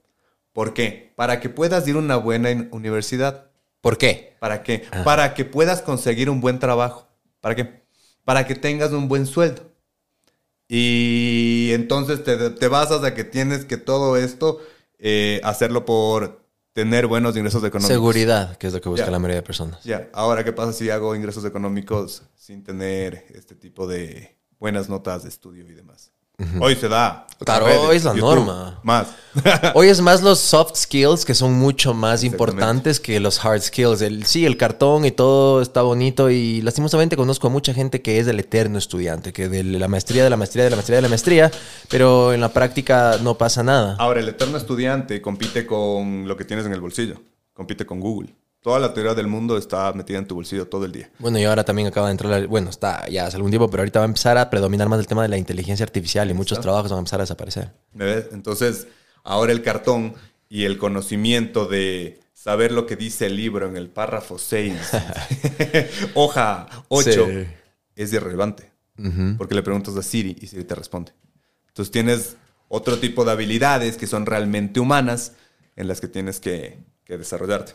Sí, por ejemplo, también el- la- la- me parece muy, muy, muy fascinante la discusión entre la inteligencia emocional y la inteligencia intelectual. Sí, la intelectual es muy importante, como dices, pero la emocional hoy en día para un trabajo, para en una empresa, para las relaciones interpersonales en general, es una inteligencia que yo creo que es mucho más importante hoy en día porque tenemos a la tecnología que nos puede ayudar para el tipo de cosas que tú dices, conseguir información que antes Yo, yo soy- saber del libro. Una de las cosas que aprendí eh, eh, de las frases que se me quedan en la cabeza es, transa, es relación mata transacción. Billetera mata galán. Labia mata pinta también. Ay, labia mata pinta. ¿Verdad? Ahora, si tú tienes, una buen, tienes un cliente y tienes una buena relación, puedes tener errores. Pero si tú solo estás buscando el hecho transaccional, es, es simplemente, es nulo. ¿Me entiendes? Las relaciones humanas son lo que te da, lo que te da todo. Todo en la vida. Lo que te da clientes, lo que te da estabilidad. Puedes tener toda la teoría del mundo, que si no sabes practicarla, no sirve de nada. Hablando de eso, ¿cuál ha sido el peor consejo que te han dado en la vida para el tema del fitness, la nutrición y para todas estas cosas? Ah, el peor consejo que me han dado. Eh, usar anabólicos sin guía. A ver, ¿por qué fue malo que te hayan recomendado utilizar anabólicos sin guía? ¿Cuál es el...? A ver, eso es un tema muy interesante que estamos hablando del fitness también. Eh, La gente que se pincha. A ver, ¿cuál es, cuál es aquí tu, tu, tu Mi tesis? punto de la gente que se pincha. No, y también el, el usarlo sin guía, como acabas de decir. Todo tienes que tener una guía. El fitness es simple si te lo mastican, si te lo dan masticado. No todo el mundo debe aprender a contar sus calorías. Puede alguien darle sus calorías de acuerdo a su objetivo. Con los anabólicos vas al mismo. Vas a un punto, pero es un juego, es, es un juego hormonal en el que tienes que tener una entrada y una salida. Si tú no lo haces, vas a, vas a jugarte las hormonas. Y eso es algo más que grasa corporal. Vas a juegas con juegas con tu salud ¿Testosterona también? testoster- y juegas con tu líbido. Entonces es el punto de un montón de gente que cree que la gente que usa esteroides simplemente está y se ve de esta manera por el uso de un producto. Nada que ver. Atrás de eso tienen la misma dieta, más ejercicio y un montón de cosas que no se están dando cuenta del común denominador. Yuras, yo estaba en, en Los Ángeles, en una ciudad y en una industria donde básicamente es normalizado el tema de, de los anabólicos para estos cambios abruptos de cuerpo. Porque, por ejemplo, ven a alguien como Christian Bale, ven a Chris Hemsworth, ven a Chris Evans o cualquier superhéroe de, de la pantalla. Y, y, Christian Bale para mí es el dios de los cambios corporales porque el tipo, si es que ves de Machinist, ajá. El man en The Machinist bajó a 120 libras, estaba así hecho un palo. El man solo comía una manzana al día, fumaba cigarrillos y tomaba café negro, eso era todo. Y así bajó en cuatro meses, ni sé cuántas, como 60 libras. Después terminó The Machinist y tuvo que empezar eh, a volquear otra vez para hacer Batman Begins. Y ahí tuvo que subir como 40, 50 libras, pero con músculo. Después de eso, el man vuelve a bajar para hacer The Fighter, que es una película que el man hace de boxeador y que es como adicto a la coca o algo así. Es un papel con él ganó el Oscar a mejor actor con eso. Y ahí tuvo que bajar otra vez full de peso. Ya, sé cuál es. una peli de David Russell, que es buenísima, se la recomiendo, The Fighter, y que es con eh, Mark Wahlberg, si no me equivoco, creo que es el hermano de él también. Y después tuvo que volver a subir para The Dark Knight, la que es con el Guasón, y después tuvo que volver a bajar, no me acuerdo para qué otra película, y después volver a subir para Batman, y siempre juega con eso. Ahora, imagínate un proceso en el que tienes que perder para, para una persona común. Que estás haciendo, que no tienes un equipo de nutrición atrás, que no tienes un equipo de cocineros atrás y una industria que te está, que te está eh, pagando por todo esto. Imagínate lo que, lo, que, lo, que, lo que la teoría te dice que puedes perder en un déficit calórico controlado de 1 a 2 kilos por semana. Que hasta ahí eso es saludable, supuestamente. Eso es lo normal. Eso es entrar, eh, eso es cuidar tu salud y entrar en un proceso sostenible y que tú aprendas a comer. Él no tiene que aprender a comer, él simplemente tiene que llegar a una meta. Eh, no sabes cuántas de esas veces se deshidrató, cuántas no. Y para tener una subida y bajada tan drástica en tanto tiempo, no, no es natural. O sea, hay que hablar las verdades y hay cosas que no son naturales. Obviamente, si me dices si está justificado, es un actor. Eh, está justificado completamente. El fisioculturismo está justificado completamente. Hay, hay fisioculturismo el, el normal y hay ahora un tipo de fisioculturismo sin, sin anabólicos y demás. Entonces, depende de tus objetivos. Si dentro de tu deporte te lo permiten, hazlo. Busca la guía adecuada. Pero si eres una persona que está buscando resultados de perder sus primeras 10 libras, sus primeros 5 kilos, 10 kilos, no vayas a jugar con tus hormonas. No vayas a jugar con tus hormonas hasta que hayas dado todo lo que puedes en un año o dos años de nutrición. Luego de eso, empieza a buscar más opciones. Pero ya vas a estar en otro nivel. Claro, y asesórate, y como dices, porque bueno, también, por ejemplo, hay otro, ¿no? Hugh Jackman, cuando hacía de Wolverine, ese man también se pasaba pinchando full para estar en ese nivel, Obvio. o La Roca, o gente así, pero hay algo muy importante que también eh, dijiste, y me parece bueno enfatizar, es que... Yo escuchaba ya muchas veces que, ah, es fácil para, qué sé yo, Ben Affleck, Christian Bale, el que sea, pegarse esas volqueadas porque tienen, como dijiste, atrás la maquinaria, el coach, el este, que les da todo masticadito de cómo subir. Pero que la gente no entiende es que de igual manera tienen que hacer los push-ups, las barras, ir al gym A ver. todos los días y sacarse la reflechucha para estar como estaban. Hay algo súper, súper, súper real y es que el cuerpo no lo puedes comprar. El cuerpo que tú tienes no lo puedes comprar. Puedes comprar estatus, puedes comprarte un Rolex, puedes comprarte... O un Casio. Un Casio. un ca- ya. ¡Ah! Oí la mitad de la canción. a a ver, puedes comprarte un carro nuevo. Puedes comprarte un terno Hugo Boss. No sé mucho de marcas, pero... Un Tom va Ford. por ahí. Ya. Puedes comprarte un montón de cosas. Puedes comprarte el iPhone X, Y, Z. ¿Ok? Te da algún tipo de estatus, demuestra que tienes economía y demás.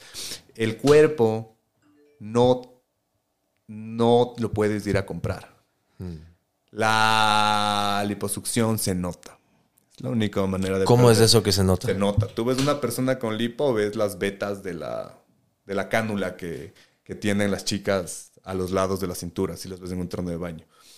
El, el- el- cuerpo natural, el cuerpo, el, cuerpo, el cuerpo trabajado, el cuerpo que te despertaste y entrenaste y comiste bien y demás, puede que te den los ingredientes, pero tú eres el que decide si come o no come, si entrena o no entrena, si cuando está entrenando da una rep más o se pausa y se va a la casa, si solo fuiste a correr o realmente caminaste. O si solo fuiste a tomarte selfies y estar en el teléfono. Entonces, el cuerpo, el cuerpo es algo que no lo puedes comprar y te cuesta. Es de las pocas cosas que te lo tiene que costar el esfuerzo al 100% tuyo. Puedes pagar al mejor nutricionista del mundo, puedes pagar al mejor entrenador del mundo, puedes tener los mejores suplementos y anabólicos de la industria, que si no das el esfuerzo y los usas tú, no pasa nada. O sea, no seas modesto, tienes que decir, pueden contratarme a mí, pero si no se esfuerzan, no hay resultados. Obviamente. Sí, hice la dieta, pero es que me comí un heladito. Es que fui al McDonald's. Eh, entonces, Es no, que- es diste que- el, es que- no diste, no diste el 100% de esfuerzo. Dime que no sirvió cuando cumpliste exactamente todo y, y no sirvió, que es imposible. No, no, no hay manera de que puedas. Pero deben haber cosas que también ayudan. Por ejemplo, yo he visto que tú también empiezas a hacer algo que allá es, es muy top, el tema de la crio, el cri- la crioterapia, cryotherapy. ¿Qué beneficios has visto? ¿Le recomiendas a tus clientes? Y cuéntame todo lo que sepas sobre A cryo. ver, crioterapia. Crioterapia eh, la hago aquí, la hago en CrioCare. ah, que es en conclusión? Te expones a frío extremo, realmente bajas a menos 180 grados Hijo de por un puta, más, periodo más frío que el corazón de tu ex. por tres minutos. Es corto, es súper corto, son tres minutos, menos 180 grados.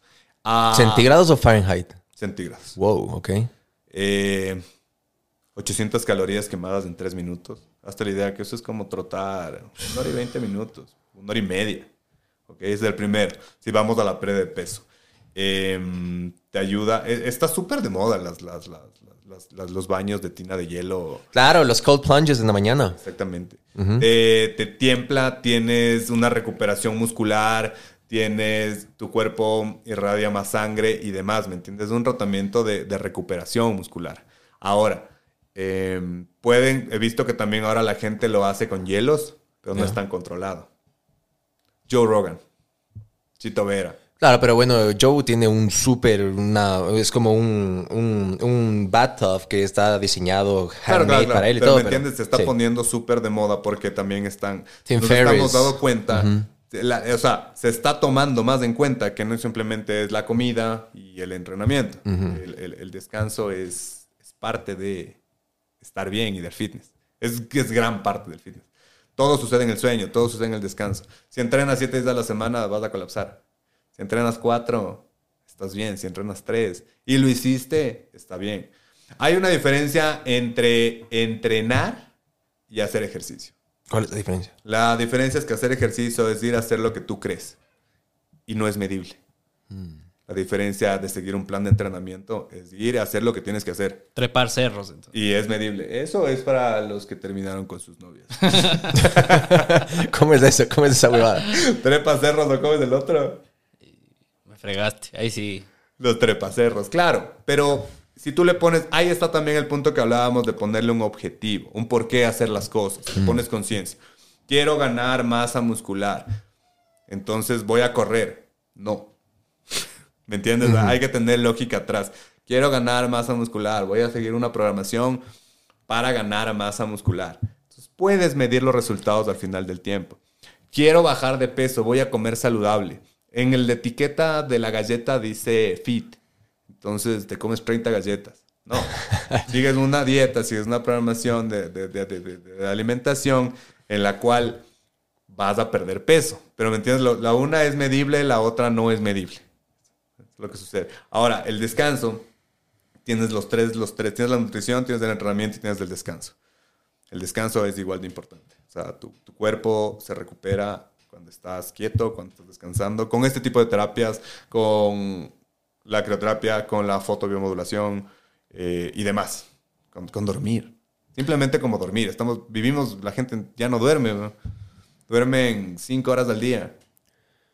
Cuando debes dormir ocho, siete. Es lo que se conoce como el entrenamiento invisible, que es súper importante. y Eso les pasa a los futbolistas, a los atletas de alta performance, de élite, que no solo es el tiempo que le pones a tu craft, a tu arte, a tu, a tu, a tu disciplina, sea levantar pesas, sea fútbol, tenis, básquet, lo que sea, es después cómo comes, cómo duermes, porque son cosas que en cambio nadie te está viendo, por eso se dice invisible. Son cosas que es lo que estás haciendo tú a solas cuando sabes que nadie más te está viendo. Tienes 24 horas al día, de las cuales duermes 8. Todos, eso es muy importante lo que va a decir. Todos Todos, tenemos la misma 24 cantidad de horas horas al al día. ¿Cómo la usamos cambia? Ajá. Tienes que dormir 8. Eso es lo que te dicen en todo lado. 8 horas de sueño, y en las que se promedia hasta para cuántas horas vas a trabajar y demás. Imagínate qué tan importante es el sueño, que son 8 horas de 24. Claro. La tercera parte. Y supone que, claro, en esta sociedad moderna, supone que ya debes dormir 8, debes trabajar 8, 16. Significa que te quedan 8 horas libres en el día. A ver cómo las utilizas. Dos, puedes utilizarlas para comer y ver cómo comer. Te quedan 6. O sea, una para entrenar. Se te van 4 pegado al teléfono viendo TikTok y ya te quedaron Claro. nada. Es fuerte, es fuerte la nota. Sí. Y esa parte de la crío es como que cualquier persona puede coger o, o ya tiene que ser después de algún tiempo. ¿Cómo, cómo, cómo funciona eso? Eso, eso ponte, no cacho. No, no, no, nada que ver. Cualquier persona puede ir, contratas del paquete y, y ese mismo rato te meten en una cámara de crioterapia. O sea, no es nada contradictorio. Tal vez te, te- te vean si tienes alguna enfermedad. No estoy claro en eso. Yo. Hagan su research, mejor dicho. Exactamente. En eso sí no sé. Pero si me dices que tienes que eh, venir entrenando algún tiempo o haciendo algo por el estilo, no, nada que ver. Es más, es, mucha gente la usa para, para bajar de peso sin tener que entrenar. O sea, como que hacer su... Otro atajo. Un atajo más. Un atajo más, pero a, mí yo le veo de veras, yo cuando lo, lo hice en Los Ángeles, eh, probé dos tipos de crioterapia. El uno es en el que metes el cuerpo y te dejan la cabeza afuera. Ya. Personalmente no me gustó. Y de ahí hay uno que es un cuarto entero, o sea, eso te metes en un cubo grandote, Como igual, un sauna. ajá, pero cerrado y obviamente helado. Pero lo que a mí me gustó, porque yo soy alguien muy sensorial y a mí me pasa todo por la música. Para mí es el vehículo más hijo de su puta madre. La música es lo que más me mueve. Y ahí adentro tú eliges. Eh, puedes poner tu Spotify o le dices al, al- al flaco que te ayuda ahí en, la- en- en el, en el Cryo Place y pones una canción. Entonces yo, por ejemplo, por general ponía o Metallica o Mago ¿Y- de Oz. o cuánto, cuánto, cuánto tiempo te quedas ahí dentro? Dos y, dos y medio, tres minutos.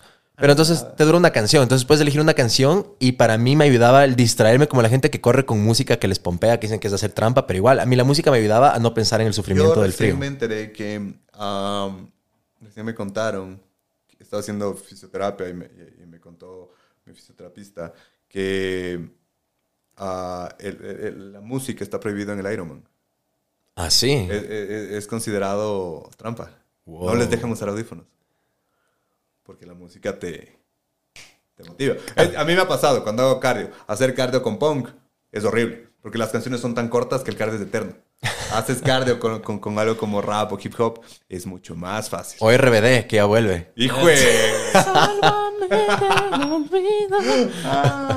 Ahora, yo hice el de sauna, la crioterapia en sauna nunca lo he probado, no, no, no creo que haya aquí, pero hice en hielo.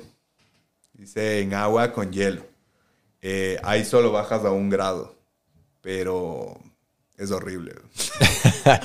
Ahí viene esa otra parte, eh, lo que decías de Joe Rogan o Tim Ferriss, hay otro que me gusta muchísimo que se llama Sahil Bloom, que hablan mucho del tema de, de esto. Viene también por un tema de lo que estábamos hablando durante toda esta conversación, el tema de la disciplina, el tema de volverte mentalmente fuerte. Te estás exponiendo a, no tortura, es una palabra muy fuerte, a, sufrimiento, pero a sufrimi- sufrimiento controlado. A nadie le va a gustar meterse a las 5 de la mañana en un- una ducha fría o en un- una tina de abuela. A nadie le gusta entrenar. Te gustan los resultados. Pero realmente si te ponen a, a la opción entre entrenar o quedarte acostado viendo televisión y que tengas el mismo resultado, vas a, vas a, vas a, vas a, vas a, vas a, vas a tomar el quedarte quieto y tener buenos resultados. Es, es lo normal, es lo humano. Sí. Ahora, ¿te gusta, no, te, te empieza a gustar entrenar por lo que empieza a suceder no solo en tu cuerpo, sino en tu cabeza? Empiezas a verte mejor, pero empiezas a forzarte. Y ese forzarte empieza a salir de tu zona de confort. Sales de tu zona de confort, aplicas a otra cosa, aplicas a otra cosa. Te vuelves más fuerte, pero solo tú mismo puedes volverte más fuerte. Exactamente, o sea, eso quiero ir. O sea, es, es a nadie le gusta, ni a, ni a esta gente que estamos hablando que lo hace, pero es el hecho de mentalmente volverte fuerte y saber que lo estás haciendo todos los días, exponiéndote no solo a los baños fríos, también el ayuno puede ser considerado para muchos una especie de, de sufrimiento controlado en el Tortura. cual, exacto, en el cual estás desarrollando fortaleza mental y te puede ayudar después a conseguir objetivos. Claro, todo lo que te saque de tu zona de confort te va a ayudar. Todo, todo, todo. No hay nada que, te- que, que- que me digas que, que, que, que, que, te gusta, que no te gusta hacer y que lo hagas y que no te va a ayudar. Eso es la disciplina. O sea, prácticamente es hacer lo que tienes que hacer. Punto. ¿no? Lo que decía Mike Tyson, la disciplina es hacer algo que no te gusta, pero hacerlo como que te gustara. Hacer algo que odias, pero cambiarle el, el chip y decir, esto sí me gusta. O sea, ese Ya- y pequeño ahí cambio. está, y ahí está esta cosa del show up. Si llegas al lugar, lo vas a hacer. Así llegas al gimnasio, no quieres ir, no quieres ir al gimnasio, pero llegas, bueno, llegaste. Ah, camina media hora ahí y te vas. Pero ya llegaste y es un día más que llegaste. Al tercer día que llegaste y no hiciste nada, vas a hacer algo. Te vas a sentir mal contigo mismo. Entonces, el show up, el- el levantarte a cierta hora, ¿por qué? Porque tienes que levantarte a cierta hora, no porque tienes que, no porque tienes algo que hacer, simplemente es una regla ahora, es un hábito, te levantaste. El rato que te levantaste, vas a buscar qué hacer. En vez de quedarte vagueando en TikTok. ¿Qué es eso que yo no sé, ni el Isma, ni la gente que te conoce, tal vez en general?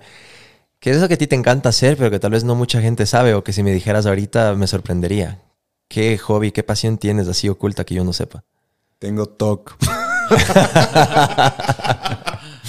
tengo las medias ordenadas por colores. Tengo las camisetas ordenadas por colores. Las chompas por orden. Tengo un TOC, tengo, tengo un, ¿cómo es? Trastorno obsesivo compulsivo. OCD, o sea, eres súper temático Soy y... súper temático, bro. ¿Solo con el tema de organizar la ropa o con otras cosas? Tema de organizar la ropa, tema de cómo tender la cama, No. tema de cada cosa en su lugar, cada vaso tiene su lugar. Claro, sí, eh, Por estatura los vas poniendo a los vasos. ¿o claro, pero y, con la- y co- y que todas las patitas queden bien. No. o sea, eres un viejo temático. Soy una vieja, soy una abuela con tatuajes. Qué loco. Sí, sí, sí. Eso no, no creo que se ve. De las cosas que no se ve. Sí, tengo un TOC en ciertas cosas de orden medio, medio, medio fuerte. ¿Y el tema de las motos, a qué época te entró? o qué? Ah, el tema de las motos me entró cuando pude comprarme mi primera moto. Esto fue a los 24 años. Ahorré, ahorré, me compré mi motito. ¿Y qué era? de ¿Como de tipo chopera Tipo Harley? o- chopper, claro. O sea, es, es- es una, es una Royal Classic, pero le, le modifiqué. Y siempre de las motos, claro, era la inspiración era las Harley, ¿me entiendes? Ajá. Era chopper. Entonces voy, voy por ese lado más. Ahora ya no ando tanto. eh, tengo una bebé. Eso te iba a decir, tal vez te hace poco No pensar puedes- dos veces. Te- sí te cambia, te cambia la mentalidad un poco más. Sí, sí, sí me cambió a mí. A mí me cambió más. Te, te- te da ciertas cosas, te asustan un poquito. Supongo que es algo súper inconsciente de que puede pasarte algo y demás. Entonces, estoy pensando en venderla. Eh, la de papá es de esa. Yo tenía una moto. Se aceptan ofertas, escríbanle en Instagram. Está vendiendo la moto, ya lo saben. Wow, ok. A ver, vamos a ir con una ronda final de preguntas eh, un poco diferentes, así como la que te acabo de hacer. ¿Qué le puedes decir? Eh, la palabra consejo a veces no me gusta porque sonaría como que uno está por encima de los demás, está hecho el que da consejos, pero ¿qué le puedes decir a la gente que, que tal vez eh, te ve a ti y se inspira o ven tus fotos o tu filosofía de vida y de cuidarse? Pero tienen ese miedo, tienen ese, ese, ese, ah, es que he intentado antes, nunca me ha servido, es que intenté esta dieta, no me ha servido, o, así no sea dieta. ¿Qué les puedes decir para que empiecen el día de hoy si es que quieren cambiar su vida de alguna manera positiva? En el tema, ah, para llegar a encontrar la, la fórmula secreta en, en cualquier cosa, tienes que, tienes que fallar miles de veces. Entonces no puedes ver el fallar como un problema. Eh, el fallar es, es- es aprender. O sea, tal vez fallaste, pero ya aprendiste algo. Ya sabes por dónde no ir esa vez. Es un camino menos por donde no ir. Eh, la segunda, si realmente quieres algo, dale con todo. Vale huevo lo que te diga. Nunca hagas caso a nadie. Solo dale con todo. Las opiniones del resto, aunque se oiga Pedante. pedante, que te valga un huevo todo lo que te dice. Todo el mundo. Todo el mundo. Incluyendo a tu familia. Incluyendo tu mamá, incluyendo tu papá, incluyendo todo el mundo. No puede importarte la opinión de alguien más. Te lo dicen porque te quieren, pero están viendo, su están viendo tu vida desde sus ojos. o sea, están proyectando lo que no ellos desde sienten. los tuyos. Si tú quieres algo, tienes que hacerlo. Mm. Si fallas, aprendiste algo. Igual es ganancia. Igual es ganancia a la final. Enamorarse del fracaso. Eso está muy bueno que digas, porque sí vivimos o vivimos en una época en, en una época en la que se cree que el fracaso es una palabra mala, que es negativa, que fallé, que ay, que soy un desastre, que fracasé. Bótate al agua, haz lo que tengas que hacer, hazlo siempre por ti. Ahí sí entra este concepto que tú dijiste de ser egoísta, hay que pensar muchas veces en uno mismo Tienes y que- hacerlo. si alguien te da un consejo, te da con todo el amor del mundo. Esa persona que te da el consejo te está dando el consejo desde, desde su perspectiva, desde las cosas que ellos ven, desde sus experiencias. ¿Me entiendes? Entonces no tiene nada que ver contigo. Así sean tus, tus, tus- tus- seres queridos. Tal vez te dicen no hagas de esto porque creen que te va a hacer daño y bla, bla, bla. Pero la única persona que, que- que- va a vivirlo realmente eres tú. Y el rato que te entró una idea en la cabeza, nunca se va a ir. Esa es la realidad. Te entra una idea en la cabeza y nunca se va. Nunca se va.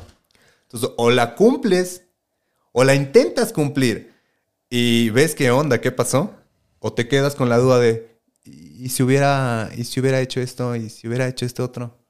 Vos decides. Ahora, tienes promedio 70 años de vida aquí.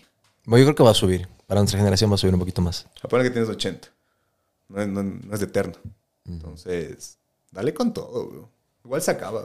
Por eso me encanta a mí la filosofía de los estoicos, es esta, esta noción de que tienes que hacerte amigo de la muerte. Es algo que también es un tabú, muchas veces la gente no le gusta, pensar en su propia muerte y es como que el miedo a la muerte es algo que tiene mucha gente. ¿Tú has pensado, a veces meditas o, piensas sobre el día que no vas a estar acá o es algo con lo que por lo general te da miedo o no lo piensas? Ah, creo que he tenido par rozones con la muerte desde accidentes de moto, accidentes de auto y, demás que, que he entendido como que puede pasar. O sea, es súper frágil. No me ha pasado, he tenido un montón de suerte, pero puede pasar.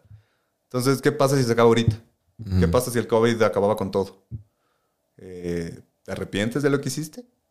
¿Quisieras haber hecho más?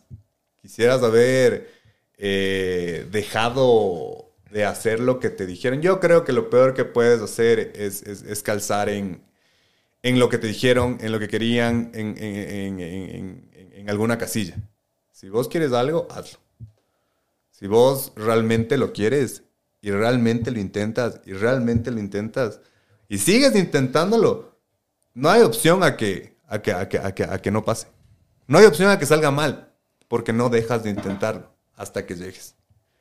Simplemente Sí. el camino puede ser más largo, pero de que llegas, llegas. ¿no? De que llegas, llegas. Y hablando igual del, del estoicismo, igual también en este lineamiento de la muerte, también dicen que es una especie de, de, prepotencia o de arrogancia el, no, el, el- dilatar las cosas, el- los objetivos, lo que realmente quieres hacer, decir, voy a empezar mañana, voy, ya, ya, ya, ya lo voy a hacer, otro rato lo hago. ¿Por qué? Porque estás asumiendo que mañana está por sentado, estás asumiendo que mañana vas a vivir, cuando eso no está garantizado. Por eso las cosas que tienes que hacer, tienes que hacerlas hoy. Porque estás siendo un poquito arrogante en decir, voy a comenzar mañana, porque mañana tal vez no vas a estar aquí. El lunes empieza la dieta. El lunes empiezo la dieta. El lunes, el lunes busco trabajo. Por eso lo peor que las estadísticas muestran es que todas las resoluciones de año nuevo, toda la gente en enero se pone a poner los planes para el año, para febrero ya lo desiertan y lo votan. Claro, o sea, el, el punto del año es algo, es, es- son números y demás. Yo creo que si te sirve como una referencia, es como, como tiempo que tenemos de referencia, como la semana y demás. Pero si quieres hacer las cosas, quieres cambiar tu vida, cambia ya. Si quieres no cambiar tu vida, no lo cambies. Pero si quieres hacer algo, cambia desde ya. No esperes, no esperes al día siguiente, no esperes a la semana siguiente, porque la semana siguiente va a pasar algo. Porque la vida no es lineal, siempre hay algo más. O sea, siempre, nunca estás en el panorama perfecto. Nunca en la vida estás en el panorama perfecto. Siempre hay algo que falta. Siempre es que ya voy a hacer esto y cuando ya esté esto, será lo siguiente. Ajá, Cuando se alineen las estrellas, voy a hacer eso, voy a hablar con Eh, mi eh, jefe. El signo ascendente. Buenísimo, Osi, José Andrés. A ver, para la gente que por primera vez te escucha o la gente que ya te cacha, pero tal vez aún no lo hace, ¿dónde te pueden encontrar? ¿Cómo te pueden seguir? ¿Cómo se pueden poner en contacto? Ah, creo que la red que más uso es Instagram. Estoy como JA-puente. Ah, y, y ya. Instagram. Sí. Perfecto, mi hermano. Muchísimas gracias por haber venido y por tu tiempo. Gracias, Rey. Me encantó hablar José. contigo. Ya nos vemos la próxima. Chao, chao. Y es el abogado del diablo, viste tú. Él quiere conocerte más. Quiere saber qué secretos